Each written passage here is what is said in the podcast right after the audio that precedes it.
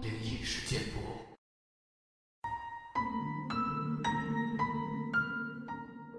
嗨，你好，欢迎来到今天的奇闻事件部，我是主播莫大人。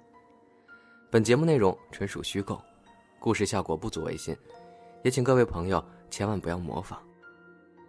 上期节目中呢，我们分享了那个马来西亚网友分享的故事。安扣明呢，有一位刚从监狱里出来的朋友，分享的他第一晚住进监狱时遇到的灵异事件。昨天说到一半，今天呢，继续分享这个故事。在此起彼伏的呼噜声中，阿鸟突然觉得很冷，冷风一阵一阵的吹来。原本阿叫睡向墙壁的，一个转身转了过来。他吓了一跳。他看到有个人站在他床边。看清楚后，严格的来说，那并不是一个人，而是一个影子。影子一直盯着他。他已经吓到不能动了，因为他知道见鬼了。他跟那个影子对望了整整有十分钟。之后，那个影子转身，穿过墙壁不见了。这就是他第一晚在监牢里遇到的事儿。在监狱中，自杀的人不少，有些牢房是空着的，因为这些牢房超级猛。囚犯关进去一晚，第二天肯定会大吵大闹，要换牢房住。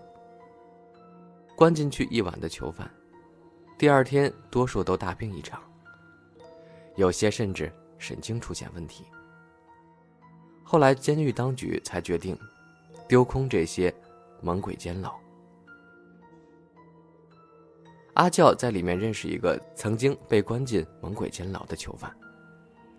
那个囚犯说，一被关进去的时候，就感觉自己被关进了冰箱里。里面真的是很冷，很阴森恐怖，就感觉一直有人盯着你看，背后时不时的凉一下。不断的起鸡皮疙瘩，头皮发麻。到了晚上就更加恐怖了。那个牢房时不时会震动，嗡嗡嗡的，就好像有个透明的人在那儿摇那个门呢。还隐约听到有叹气或者哭泣的声音，一直在你耳边环绕。最吓人的是，马桶会自动抽水，那简直是精神折磨。在里面，就算是大白天的，也是昏昏暗暗。出来活动的时候，经过一些空牢房，会看到那些东西坐在床上，头垂垂的，一动也不动。就算活动完回牢房的时候，那些东西还是坐在同一个位置。阿教跟我们说：“千万千万不要做坏事，千万不要坐牢，在里面真是度日如年。”时间就好像不会动那样，而且每个晚上都是战战兢兢的度过，比死还要痛苦呢。真的很惭愧，说了这么多，竟然没有提到过令深山工作者、钓鱼人闻风丧胆的青莲拿督。虽然我没有亲眼看过青莲拿督，不过有跟他擦身而过的一次经历。话说那是几年前。安克明的表弟肯叔是伐木工人。肯叔在深山里发现了一个山塘，里面有很多鱼，都是野鱼。肯叔知道安克明很喜欢钓鱼，就马上联络他。而安克明呢，又马上联络我，而我就马上跟上司请假。就这样，我们计划了三天两夜的钓游。我们一大早出门，驾了几个钟的车，到了 Tell，跟肯叔集合后，就找地方吃早饭。吃饱了就出发。还好安克明这次脑根直，知道要进巴钓鱼，会驾四乘四的四驱车。我真怕他开着私家车就来了。这些山路已经是被山大王走烂了，加上这几日有下雨，到处都是泥泞不堪的水潭。就算是四乘四，也是寸步难行。肯叔已经习惯了，没几下子已经走了好远出去。安扣明还在后面慢慢走着，而且还不小心陷进了泥潭，动弹不得。肯叔看我们没有跟上，就弯了回来，才知道我们陷进泥潭了，于是就用钢缆帮助安扣明的车拉出泥潭。折腾了有半个小时吧，才摆脱那个泥潭。只是区区的几公里的路，却花了整整四五个小时。过了那段泥烂路之后，之后的路就好走多了，一路顺畅无阻，一直到了肯叔的宿舍。在进巴钓鱼前，肯叔先带我们去拜拜拿督公。他说。这个是拿督掌管的森林，而且再三提醒我们，在森林中走路千万不要乱说话，不要做那些有的没的的事儿，因为这个是青莲拿督，很凶很小气的，千万别得罪他。我们步行了大约十多分钟吧，来到一棵大树前。大树边有一个很大的白蚁窝，大约有四五尺高吧。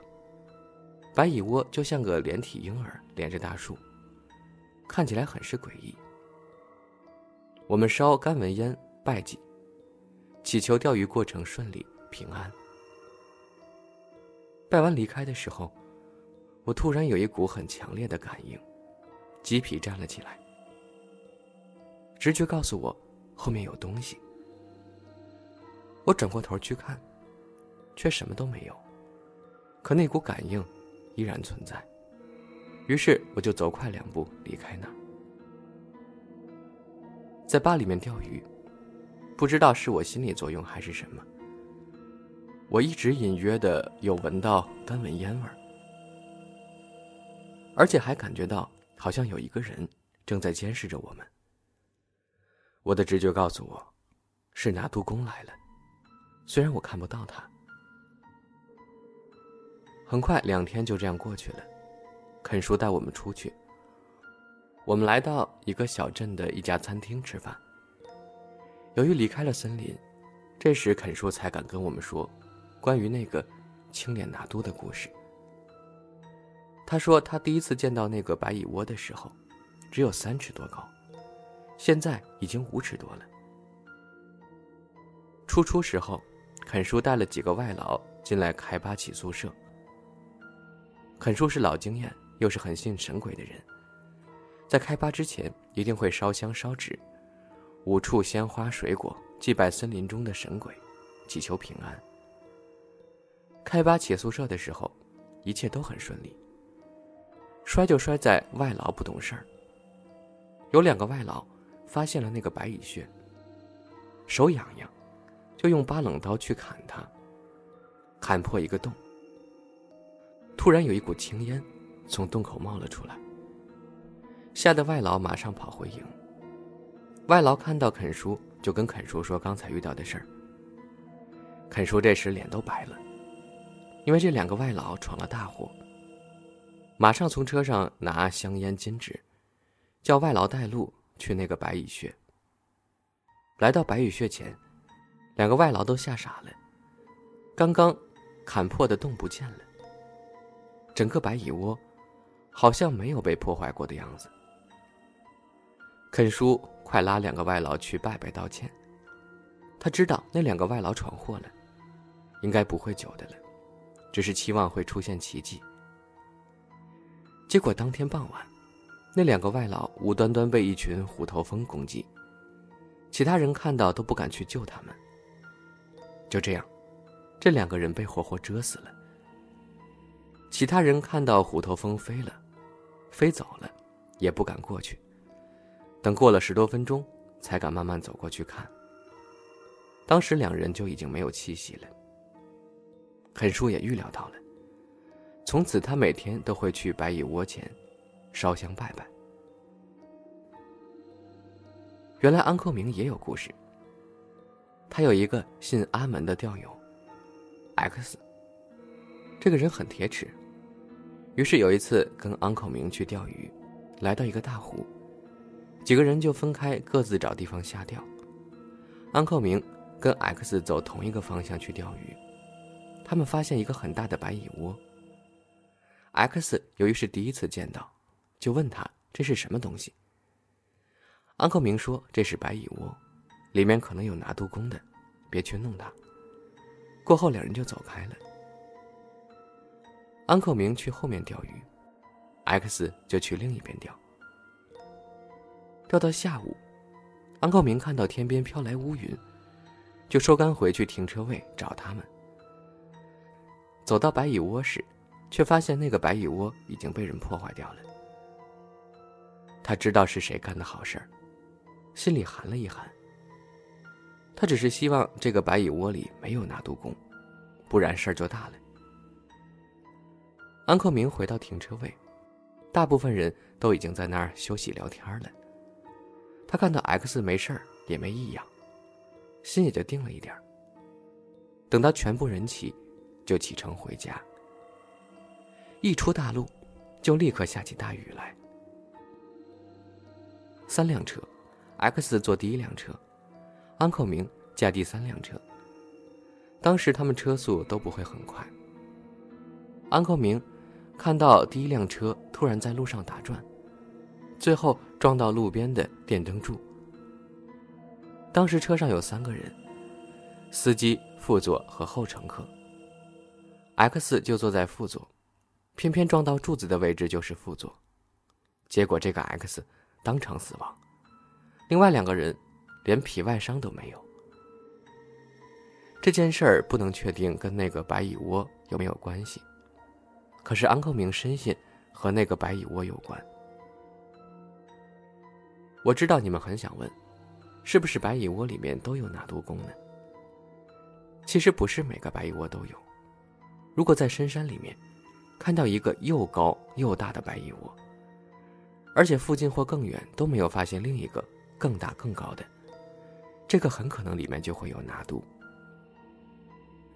有些马来人挖白蚁窝找白蚁。拿来生吞，听说会很补的。那些马来人就会分出哪些可以挖，哪些绝对不能挖。虽然有跟我讲过，可是我马来文不好，听得不是很明白。他也讲的不是很清楚，所以我也不会分的。